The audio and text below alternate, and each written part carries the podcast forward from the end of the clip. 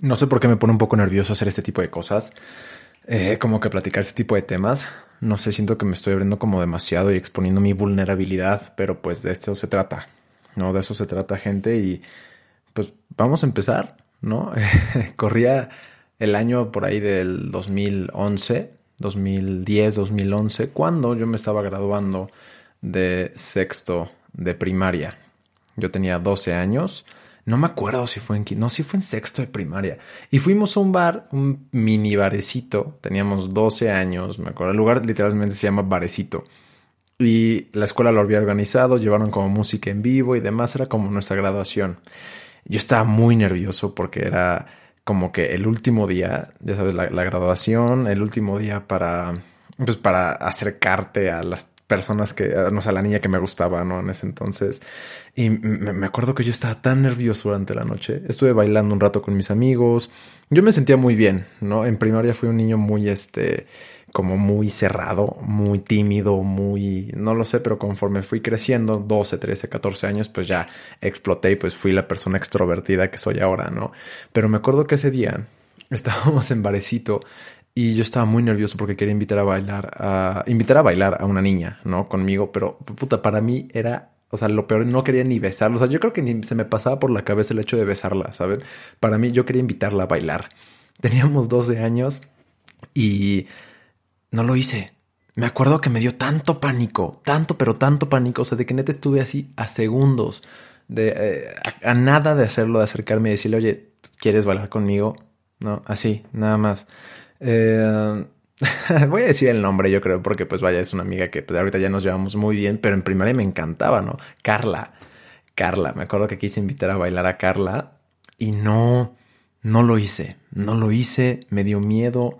Ahorita me pongo a pensar y digo, güey, o sea, ahorita no sé, salgo a un andro, ¿no? Y invito a bailar a una niña y pues como que me, me, me da igual, ¿no? Me, se me hace algo muy X, pero en su momento no lo hice. Y yo creo que era porque no me creía suficiente, gente. Y de eso, de eso trata el tema de hoy.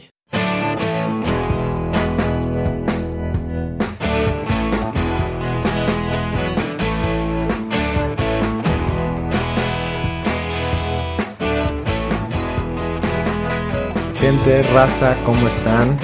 Buenas tardes, bienvenidos a un nuevo episodio del podcast.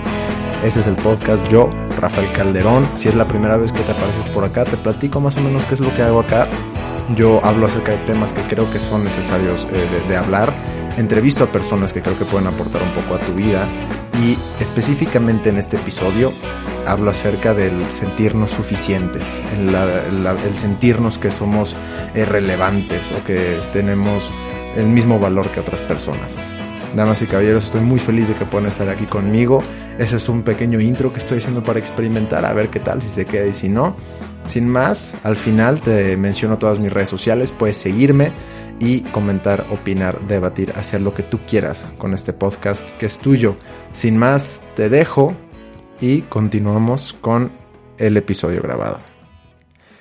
Y es justamente eso, el no sentirnos suficiente o es, este tema nació gracias a que escuché el podcast de Hablando con la Neta con Pedro Hoyos y Joso Azúa, un podcast que lleva poco tiempo que acaba de salir. Es un podcast que me gusta mucho. Conozco a Pedro, conozco a, a Joso. Si bien no nos hemos conocido en persona aún, pero pues vaya, hemos hecho como una amistad chida gracias a esto del podcast.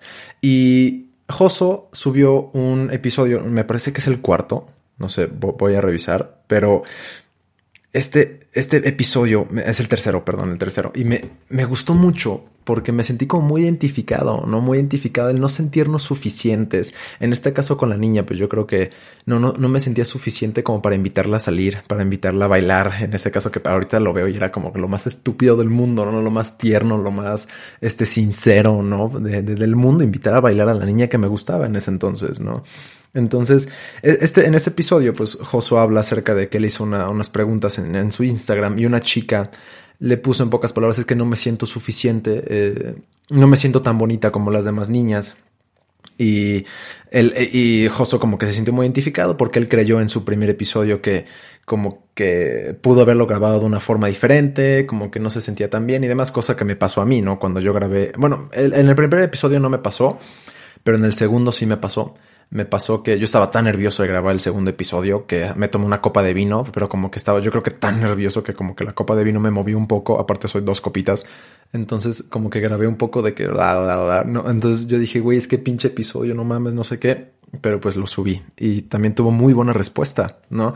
Entonces como que ya tenía rato diciéndole a Joso, quiero responder un, un podcast tuyo, me, me, gustó mucho este, el de, el de no sentirnos suficiente y pues quiero hablar acerca como de mi experiencia, ¿no? Y de cómo yo he luchado con eso. Y, y Joso menciona algo muy real, que es esta relación como de hermanos, ¿no? Yo tengo un hermano menor, se llama Alexis, y toda la vida, de toda la vida, Alexis siempre ha sido el aplicado, el responsable, el, el, que se le da bien pues la escuela, ¿no? El que no lo regañaban, el que lavaba los trastes, el que no salía de desmadre, ¿no? Y yo era todo lo contrario. O sea, para empezar yo de bebé era un pinche llorón. O sea, lloraba todo el tiempo de todo.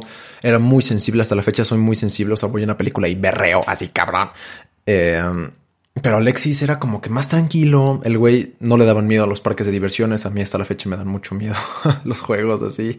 Y me acuerdo que muchas veces me sentía insuficiente, ¿no? Porque tenía un punto de comparación de que decía es que porque yo soy el desmadroso, el que fuma, el que toma, el que llega tarde a la casa, el que ya tiene novia pero se la vive que con los amigos y va a cafés y gasta dinero y Alexis era de los que no salía y no fumaba y no tomaba y cosas por el estilo y pues eventualmente yo me sentía mal porque sentía que no era suficiente, ¿no? me sentía que yo no era Creo que en, en, algún momento me acuerdo de chiquito que algún familiar me llegó a decir, es que ¿por qué no eres como Alexis? Míralo, Alexis no llora y tú sí estás llorando ahorita, ¿no?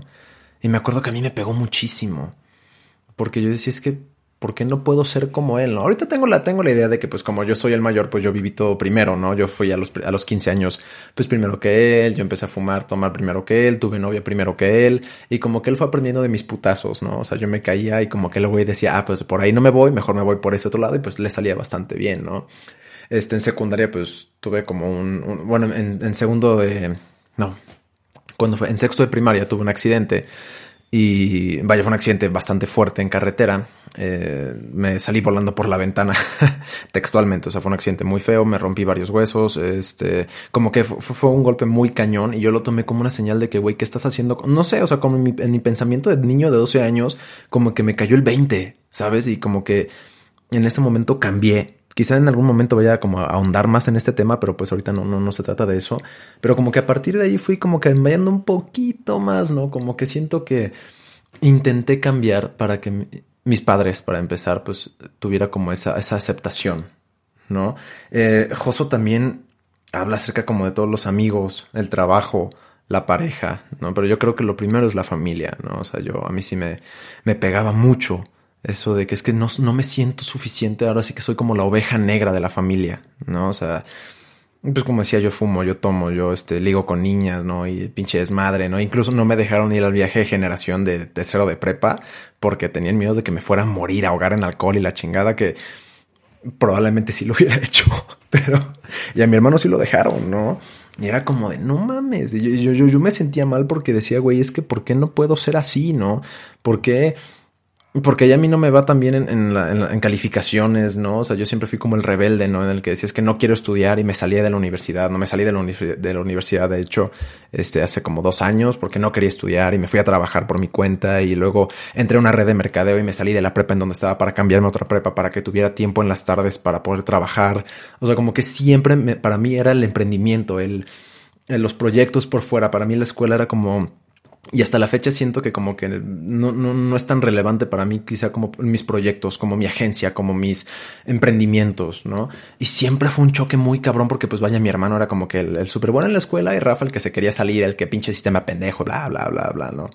Pero así fue, ¿no? También me, me gustó mucho que porque creo que sí, sí, sí es de razón eso de Joso, que Joso dice, seguramente hay un, tienes tu grupo de amigos, ¿no? Y en algún momento no sé si te ha pasado que tienes como ese amigo o hay una persona en el grupo que sientes que como que no, no, no cuadra, como que no está ahí, como que no, todos se llevan muy bien, pero ese güey o esa chava como que no entra en el grupito, ¿sabes? Como que sobra un poco. Y él decía, y si no sabes quién es, probablemente seas tú. Y lo sabes perfectamente bien, ¿no? Eventualmente me he sentido así en grupos de amigos, Me he sentido así como, es que como que yo no, yo no, eh, no soy tan compatible con estas personas. No, no, no me llevo tanto con ellas y es todo un pedo. O sea, hasta que no, no escuché a Joso hablando de, de esto, me acordé de mis relaciones, o sea, de, de noviazgo, de mis relaciones de, amistad, de mi familia, en el trabajo.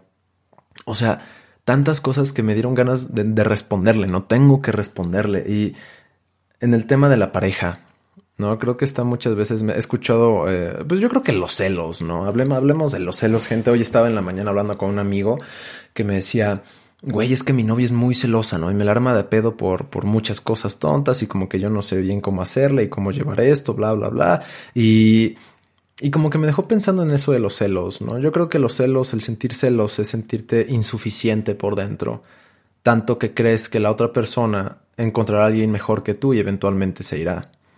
Lo cual creo que Vaya, o sea, digo, si la otra persona ves que es una, no sé, en mi caso, ¿no? Si tengo novia, veo que mi novia anda ahí abrazando y como que coqueteando a los otros güeyes así como súper descarada, pues dices, va, pues no mames, ¿no? Como que qué pedo, ¿no? Pero si son cosas como tipo, es que le diste like a la foto y le comentaste y la volteaste a ver y cosas por el estilo, es sentirse insuficiente con uno mismo. Sentir, es que yo no soy tan guapo como él, yo no soy tan bueno como como él, o quizás no soy tan atlético, quizás no soy tan marcado como él, ¿no? Y es algo que me pasaba en mi relación pasada, ¿no? Yo, yo nunca he sido tan celoso, quiero suponer, pero sí había veces en las que me ponía como... Quizá más en mi primer, en mi primer noviazgo, ¿no? En el segundo ya fue un poco más tranquilo, como que aprendí a dejarlo, a dejarlo ir, a dejarlo llevar. Pero muchas veces era mucho, por ejemplo, con mi cuerpo, ¿no? Pues yo estaba muy gordito, ya lo saben, yo lo he platicado mucho aquí en el podcast y yo me sentía súper, o sea, poca cosa, no decís que pues yo estoy gordo, yo no soy, yo no soy tan marcado como ese güey, o yo no tengo barba como ese, porque yo no tengo un pelo, o sea, no tengo un pelo, ¿no? Entonces, era como ese güey tiene barba y yo no, o ese güey es atlético y yo no, o ese güey saca buenas calificaciones y yo no. ¿No? Entonces, probablemente ella se pueda, pueda encontrar a alguien mejor que yo, alguien más inteligente o alguien que, que no sé, y se puede ir y me puede dejar, ¿no? Pero eventualmente creo que es algo de amor propio, ¿no? Es lo que estábamos hablando Rodrigo Priori y yo en el tercer episodio de este podcast, ¿no? Del amor propio, el sentirte que eres suficiente, ¿no? Joso decía, si tú crees que eres insuficiente, vete a un espejo y date cuenta de que eres perfecto o perfecta, ¿no? Entonces, yo hace tiempo fui a un retiro que es espiritual y como que la neta no, no me quedé con, con, gran cosa más que con una frase que repito muy seguido desde que fui a ese curso hace unos cuatro años quizá, y ya la he mencionado en este podcast, que dice, yo soy yo, y siendo yo, soy lo mejor que le ha pasado a mi vida. Textualmente creo que es algo que me sirve mucho porque es como un mantra, ¿no? Si lo vas repitiendo poco a poco, poco a poco, todos los días, todos los días, todos los días, te ves a un espejo, te lo repites, te ves a un espejo y dices, yo soy yo, y siendo yo soy lo mejor que le ha pasado a mi vida, te la empiezas a creer. Te la empiezas a creer de verdad. Créanme, yo creo que muchas veces me veo muy seguro, ¿no? Me, me, me he visto eh, he ido a tomar cafés con, con, niñas, ¿no? Cuando salgo y me dicen, es que te, ves muy seguro de ti mismo, ¿no? Como que estás así como que muy tranquilo y luego subo mis historias y como que me, vale madres, ¿no? Y subo pues estos podcasts que pues bien o mal es, es abrirme con ustedes, ¿no? Y, pero por dentro hay muchas veces en las que digo es que no tengo el cuerpo que tiene ese güey, no tengo la inteligencia que tiene ese güey, yo no sé bailar, o sea, yo no, yo no, yo no sé bailar bachata, salsa ni, ni nada por el estilo, entonces no, no me siento suficiente en ese aspecto, ¿no? Yo no, no sé, yo no leo tanto como quisiera leer, no escribo tanto como quisiera escribir o no gano lo suficiente, lo que yo estaría buscando. Y te empiezas a comparar. No, yo creo que cierto grado de comparación es sano porque puedes saber a qué le estás apuntando, ¿no? O sea, como que yo tengo esto, él tiene esto, él tiene más que yo en este aspecto, le apunto a ese güey, pero es una comparación como activa, comparación constructiva, ¿no? Como tipo, este güey, ah, por ejemplo, estaba hablando con un amigo mío que se llama Diego, que es fotógrafo, Diego, Lara, hermano, te amo, por si escuchas esto. Y el güey me decía, es que yo sigo a varios fotógrafos que tienen este, ediciones así, ¿no? En sus fotos, y yo me comparo con él. No me comparo porque, ok, él edita su foto de esta forma y le queda así y ese es su resultado. Yo estoy empezando a editarlo, pero me comparo con su foto, ver qué me falta, qué es lo que no tengo, qué es lo que puedo mejorar. Esa comparación como activa, constructiva, ¿no? Y eventualmente como llegar a ese nivel y decir, a huevo. No igual porque pierdes tu esencia, pero sí como diciendo este trabajo es de la misma calidad que la de él. No porque es como mi ídolo o algo por el estilo, ¿no? Entonces, por ejemplo, yo, yo hago mucho esto con los podcasts, ¿no? O sea, me comparo mucho con los podcasts de Dementes Podcast, Rorro Chávez, eh, pues los podcasts que escucho y digo, ok, ellos lo editan así, lo ecualizan así, me compro un micrófono de buena calidad, un buen programa, bla, bla, bla, y los edito. ¿No? Entonces, creo que ese tipo de comparación es buena. La comparación que no es buena es como decir cosas que, que no puedes cambiar, que no puedes mejorar, tipo, es que porque él es blanco y yo negro, ¿no? A menos que pues seas Michael Jackson, pero pues no, no mames, ¿no? O sea, saben a lo que me refiero. Entonces, este Joso dice que cuando intentas, o sea, eh, eh, obviamente todo ese tipo de cambios que tú haces, ¿no? Pues lo haces para, para los demás, ¿no? Porque pues si sintieras como esa aceptación por parte de todo mundo o que, o que tú crees que no te aceptan, ¿no? Porque realmente creo que es algo muy interno, ¿no? Pero cuando tú crees que no te aceptan, pues intentas cambiar para parecerle mejor a los demás, ¿no? En este caso, eh, es que yo de niño sí, no, no, sí me sentía muy cabrón. Ahora que lo, estuve pensando unos, hace unos minutos y dije, güey, o sea, yo no sabía nadar. Aprendí a nadar a los nueve años. Me costó muchísimo trabajo. Me daba muchísimo miedo el agua. Me daba pánico el agua. Y mi hermano aprendió a nadar a los cuatro años. O sea, de que mi hermano se lanzaba hacia la arbeca y nadaba y la chingada, ¿no? Y yo me daba pánico. Y yo ya era grande y seguía, bueno, grande nueve años, ¿no? Y seguía nadando en la, la alberca, en el chapoteadero, ¿no? En la alberca de los niños chiquitos. Y me acuerdo que decía, es que ¿por qué no puedo ser así, no? Porque me comparaba mucho con mi hermano, ¿no? Entonces, eventualmente quieres cambiar para gustarle a las otras personas, ¿no? Para, pues sí, para las otras personas, porque de, ¿para qué? O sea, ¿qué, qué, qué chiste tiene cambiar algo en ti si no o sea, si tú te sientes como súper bien en ti mismo, pues no cambiarías nada, ¿no? Eventualmente un cambio que puedes hacer es un cambio hacia ti mismo. Yo empecé a bajar de peso porque dije, ya no me gusta con este peso que tengo, este cuerpo. Entonces, pues voy a cambiar, ¿no? Pero Joso dice, cuando intentas cambiar para agradarle a los demás, no sé, cuando intentas hacer el chistoso, ¿no? Yo de niño me hacía mucho el chistoso y no me salía. Entonces era como de, pendejo. Y Joso dice, cuando intentas hacer, eh, cambiar para los demás, en el camino de ese, de ese cambio, en ese proceso, te pierdes a ti mismo. Te pierdes a ti mismo, no eres tú. Y me acuerdo que cuando yo me cambié de prepa, yo estaba en un proyecto de, de, redes de mercadeo, yo estaba en esto de, de Forex, ¿no? Como de inversiones en la bolsa y demás. Y yo me decidí cambiar de mi prepa a otra porque esta prepa era en las mañanas, yo estudiaba en las tardes y pues iba a aprovechar las tardes para poder trabajar. Entonces me acuerdo que yo dije, es la primera vez en 11 años que me voy a cambiar de escuela. Yo me sentía muy bien porque dije, puta, pues después de 11 años aquí todo el mundo me conoce, todo el mundo ya sabe cómo soy, ya me creé un perfil, ¿no? Como que ya, ya, no sé, yo lo sentía como que tengo que cumplir ciertas normas que yo mismo fui construyendo a lo largo de estos 11 años. Entonces quiero un borrón y cuenta nueva. O sea, gente, si en algún momento ustedes llegan a sentir como, güey, es que ya me siento como hostigado con este ambiente, cámbiense de lugar. Yo me cambié de prepa y dije, wow ¿no? Y me acuerdo cuando entré a la prepa de la Ibero, eh, mi primer día de clases, pues realmente no es como que muchas personas entren en el último año de la prepa a otra escuela, ¿no? Nada más entramos cuatro personas nuevas. Y me acuerdo que yo dije, Rafa, no seas alguien que no eres. Sé completamente tú mismo. Tú no te hagas el chistoso, no, no te hagas el mamón, no empieces, no sé, cosas por el estilo, ¿no? Y cuando llegué, me sentí muy bien recibido me sentí tan bien conmigo mismo. Porque dije, güey, es que estoy siendo yo. No, un poco más callado porque pues no conozco a nadie, pero me sentía tan bien. Y creo que esos tipos de borrones y cuenta nueva eventualmente hacen que puedas decir como que esto literalmente es voy a ser yo, completamente yo, porque si empiezas de nuevo y no eres tú, pues está cabrón, ¿no? Si tú quieres empezar así como tipo Camp Rock, esta, esta película, ¿no? De Disney que llega y decía, ah, sí, soy hija de no sé qué pendeja, ¿no? Y era hija de la cocinera y pues no, no mames, ¿no? O sea, simplemente ser tú, ¿no?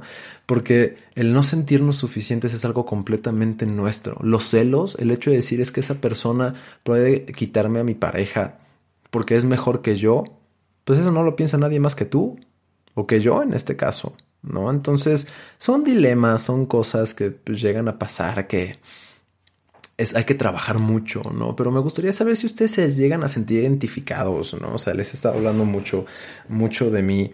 Eh, pero quiero saber si alguien se siente identificado, alguien se siente como la oveja negra de la familia, alguien se siente como, como puta, es que yo por qué no puedo ser así, yo por qué no puedo sacar buenas calificaciones, yo por qué no puedo estar mamado, yo por qué no puedo estar, que puedes, ¿no? Pero, por ejemplo, también Joso toca el, el tema del sistema educativo, ¿no? Y es algo que tocamos en, en el tercer episodio del podcast, ¿no? Con Rodrigo Prior, que decía, güey, es que tú vas a una escuela ¿no? Y, por ejemplo, a mí nunca se me han dado, siempre se me dio muy bien las, materias de español, o sea, ciencias sociales, ¿no? Español, en la universidad se me daba muy bien, pues, ciencias políticas, porque pues era completamente humanidades, ¿no? Se me daba muy bien, pero matemáticas, estadística, cosas por decir, me daban muchísima flojera, me daban muchísima hueva, ¿no? Y me acuerdo que e, este Roy, en el, en el tercer episodio, decía, güey, es que tú vas a una escuela, a una escuela, ¿no? Y esta escuela, pues, ayuda, o sea, dice que apoya la lucha contra el bullying, ¿no? Y dice, no, el bullying es malo y la chingada, pero cuando sacas una mala calificación, te dicen que eres un pendejo, te dicen que no puedes, te dicen que eres, que eres, que eres, que eres malo, que no sirves, ¿no? Como, como si un, un, un, número en un papel definiera quién eres, ¿no? Joso dice, yo soy bueno para los idiomas, las matemáticas no se me dan. ¿No? Pero, y si eres, y decía, y, estoy completamente de acuerdo con él, ¿no? Decía, hay gente que tiene puro 10 en su papel, pero lo sacas a mitad de la calle y se mueren los pendejos, no saben qué hacer con su vida acá, no saben lavar un pinche plato, ¿no? Y hay gente que no da una en, la universidad, pero lo sacas y mira, proyectos, dinero, no sé qué, sube, baja, este, igual y es súper bueno cantando, súper bueno bailando, súper bueno haciendo cosas, pero no, si no tienes un 10 en, una, en un papelito que diga matemáticas, eres un pendejo y no sirves y deberías cambiar. Te obligan a cambiar, ¿no? Entonces, eso creo que tiene toda la razón, toda la razón, Joso. Entonces, pues sí, es así, gente. ¿Cómo, cómo la ven? No sé cómo, cómo, se sienten. Ahora sí que fue como una respuesta. Bueno, más que respuesta, la siento como, como un, un tipo conversación con el buen Joso. Pero, gente, cada vez que se ve en un espejo, yo no sé muchas veces si como esa chaqueta mental que se hacen de que es que yo soy yo, yo voy a poder lograr todo si me lo propongo, es como muy choteada, ¿no? O sea, como que realmente mucha gente como que te dice que tú puedes y ve por tus sueños y si lo piensas, lo imaginas, vas a hacer este, eso que te imaginas, ¿no? Pero así como, ajá, ¿qué más? ¿Qué hay de trasfondo, no? Como que neta creo que la otra vez estaba preguntando en mis historias, ¿no? Para ustedes, ¿qué es Dios? No, si pregunté en un sticker, ¿qué es Dios? ¿Quién es Dios? ¿Qué sienten cuando, qué, qué, piensan cuando les dicen la palabra Dios? ¿No? La mayor parte de la, la mayoría de la gente me dijo Dios es amor, punto. Así, Dios es amor. Ok, ¿no? Porque es lo que te dicen, ¿no? En la Biblia Dios es amor, en la escuela Dios es amor, tu mamá Dios es amor. Pero realmente te has puesto como a, a ponerlo, o sea, a ponerte a pensar en ello. O sea, ¿por qué llegas a la conclusión de que Dios es amor? ¿No? O sea, ¿por, qué? ¿Qué es el amor? ¿Por qué Dios es la personificación del amor? ¿Por qué? ¿Me, entienden? O sea, como que neta ponerte a escribir así, ¿por qué es esto? ¿Por qué creo esto? ¿Por qué digo esto? Entonces lo puse en mis historias como, a ver, gente, quiero que, quiero que profundicen más. No es como que, o sea, yo tengo mi definición de Dios, que eventualmente platicaremos de eso, pero como que sí me puse a escribirla y, y dije como, güey, qué pedo. ¿No? Entonces, unas personas sí me respondieron, otras no, pero creo que va mucho más, o sea, quiero como que traspolando esto a lo que estamos hablando de la, insuficiencia. Cuando alguien te diga es que tú puedes y lucha por tus sueños y lo lograrás y ahí se quedan y es como, ay, sí, o sea, no es como que te pares todos los días de tu vida y digas a huevo, voy a imaginarlo porque lo voy a lograr.